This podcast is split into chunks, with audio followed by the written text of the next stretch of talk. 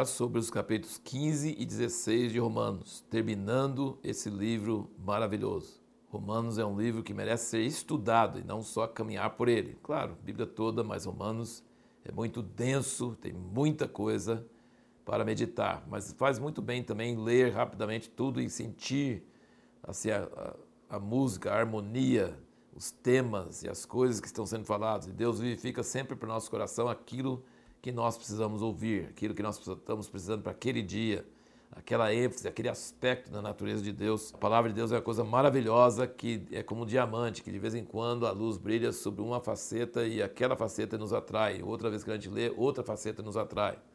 Muito impressionante. Paulo tinha uma visão global do plano de Deus e ele via que Deus não amava só Israel, que Deus amava as nações. Veja aqui no capítulo 15, versículo 8, ele diz: Digo, pois, que Cristo foi feito ministro da circuncisão, que é os judeus, por causa da verdade de Deus, para confirmar as promessas feitas aos pais, aos profetas, todo o Velho Testamento. E para que os gentios glorifiquem a Deus pela sua misericórdia, como está escrito: Portanto, eu te louvarei entre os gentios e cantarei o teu nome. E outra vez diz: Alegrai-vos, gentios, juntamente com o povo. E ainda louvai ao Senhor todos os gentios e louve-no todos os povos. Está citando muitas passagens diferentes do Velho Testamento. E outra vez diz também Isaías: haverá raiz de Jessé, que é Jesus, aquele que se levanta para reger os gentios, nele os gentios esperarão. Então, Paulo assim, está terminando essa epístola maravilhosa, está mostrando como Deus ama todos os povos, não ama só os judeus. Ele ama todos os povos, ele sempre quis alcançar todos os povos. Toda a humanidade é amada por Deus de modo igual. Mas para chegar nessa conclusão final, ele escolheu os judeus e ele precisa cumprir suas promessas para com eles, para com Abraão, Isaac e Jacó, para provar a sua natureza de fidelidade, a sua natureza de cumprir suas promessas. Ele vai usar Israel e tem usado Israel, trouxe a Bíblia para nós por meio de Israel, trouxe Jesus, o filho dele, para nós por meio de Israel. Então ele usa o povo de Israel como uma ferramenta para alcançar todas as nações. Todas as nações é o alvo de Deus. Deus ama todas as nações, mas ele usa Israel como seu povo escolhido para atingir esse propósito.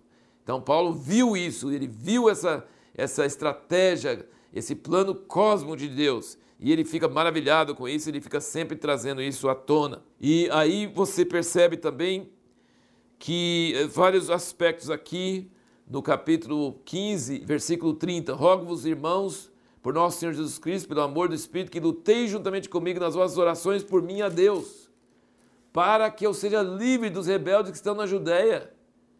Olha, por que, que Paulo está pedindo eles para orar para ele ser livre dos rebeldes que estão na Judéia, sendo que você lembra em Atos que ele estava subindo em todo lugar, eles profetizaram para ele não ir para Jerusalém, porque ele ia ser preso, que iria sofrer muito. Então, as profecias, ele foi assim mesmo, ele foi, foi, foi eu tenho que ir, o Espírito Santo está me levando, eu tenho que ir, mas ele pede, ora para mim para que eu seja livre e que este meu ministério em Jerusalém seja aceitável aos santos, a fim de que, pela vontade de Deus, eu chegue até vós com alegria e possa entre vós recobrar as forças. Só que você vê anteriormente aqui, que ele tem planos, aqui no versículo 24 ele diz: Eu farei quando for à Espanha, mas espero ver-vos de passagem, por vós ser caminhado para lá, depois de ter gostado um pouco da vossa companhia. Então, Paulo era um ser humano como nós, que pedia oração como nós devemos pedir, e que tinha planos. Ele falou assim: apesar de todas as profecias, mas ora para mim, para Deus me livrar e tal, e eu quero ir para a Espanha. Sabe o que aconteceu? Ele nunca foi para a Espanha. Então, ele não era um super-homem que sabia todas as coisas. Ele não foi para a Espanha, ele não sabia que essas cartas que está escrevendo iam entrar num livro chamado Bíblia e que ia fazer parte do Novo Testamento. Ele não sabia, ele escrevia carta para as igrejas, ele expressava aquilo que ele sentia. E Deus queria que ele ficasse na cadeia lá em Roma para escrever mais cartas, que teria muito mais impacto sobre o mundo e muito mais duradouro do que ele ter ido para a Espanha. Então, os planos do homem não são os planos de Deus. Ele queria uma coisa, ele pensou uma coisa, mas aquela coisa que ele pensou não aconteceu. Aconteceu outra coisa diferente do que ele planejou. Mas é muito bom ver um homem que podia escrever coisas tão maravilhosas como estão escritas aqui em Romanos e ao mesmo tempo ser uma pessoa tão humana, tão limitada, tão como nós aqui. E aí você vê no capítulo 16 quantas pessoas que ele conhecia em Roma sem nunca ter ido para lá e quantas pessoas da equipe dele conheciam pessoas de lá. Sim, então havia assim, bastante conhecimento, bastante ligação com essas pessoas.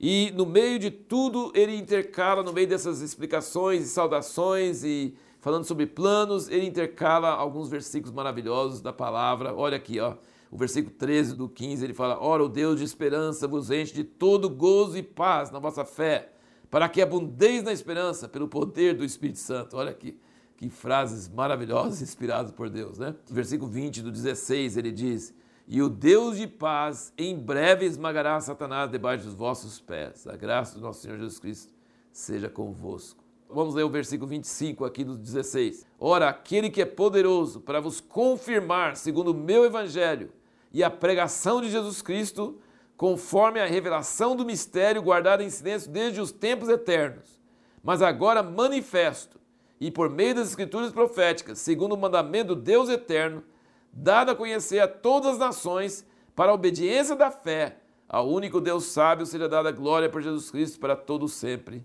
Amém. Então ele começa Romanos, essa carta tremenda que tem gerado livros e mais livros, e estudos e anos e tanta coisa. Ele começa falando sobre essa tal obediência da fé. Olha, o versículo 5 do 1 ele fala: pelo qual recebemos a graça e apostolado por amor do seu nome, para a obediência da fé entre todos os gentios. E aqui ele termina falando, dada a conhecer, versículo 26 do 16, dada a conhecer a todas as nações para a obediência da fé. Ao único Deus sábio seja dado glória para Jesus Cristo para todos sempre. Amém. Qual a importância dessa frase? Tão importante, a obediência da fé. Paulo começa e termina Romanos com isso. Essa pergunta nós fizemos no último vídeo. Fé é graça. Fé não é seguir regras. Ele cansou, ele explicou muito isso aí no capítulo 4, falando que Abraão não foi justificado por obras, mas foi justificado pela fé. Ele creu em Deus. Ele não foi uma pessoa justa, santa, que não tinha defeito. Não, ele foi uma pessoa que creu e colocou a sua vida em cima dessa fé. E essa fé foi atribuída como justiça. Então, fé é graça. Quando você crê em Jesus e não crê nas suas obras, e não crê no seu merecimento, isso é graça. Só que essa fé produz obediência. Se você tem fé, você vai obedecer. Vai obedecer o quê? A lei? Não. Você vai obedecer a fé. O que é a obediência da fé? Se Jesus me comprou, se eu creio em Jesus, se eu creio na sua obra, no seu perdão, no seu sangue, eu recebo o Espírito Santo, o Espírito da vida. E aí, esse Espírito da vida vai me inclinar para as coisas que são dele. Eu vou dar meu corpo como sacrifício vivo, como ele diz em Romanos 12, 1.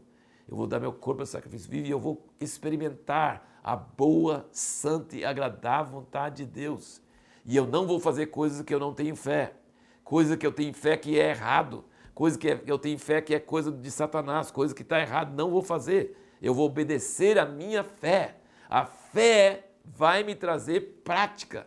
A fé vai me trazer santidade vem tribulação, vem sofrimento, vem angústia, eu continuo crendo, perseverando. Tudo parece contrário, eu continuo crendo, eu continuo vivendo, eu continuo de fé em fé. Ele diz que o Evangelho, é, a justiça de Deus é revelada de fé em fé. Eu vou crescendo, eu vou sendo perseverando, então eu vou obedecendo a fé. Não obedecendo um código de regras, não obedecendo uma lei externa, não obedecendo algumas letras. Não, eu obedeço o Espírito da vida que está em mim, que me leva a ultrapassar a lei, a ir além da lei. Então ele diz que isso, essa obediência da fé é para todos os gentios, é para todas as nações. Jesus veio trazer a obediência da fé. Então nós precisamos entender que isso aí é o, é o cerne do Evangelho.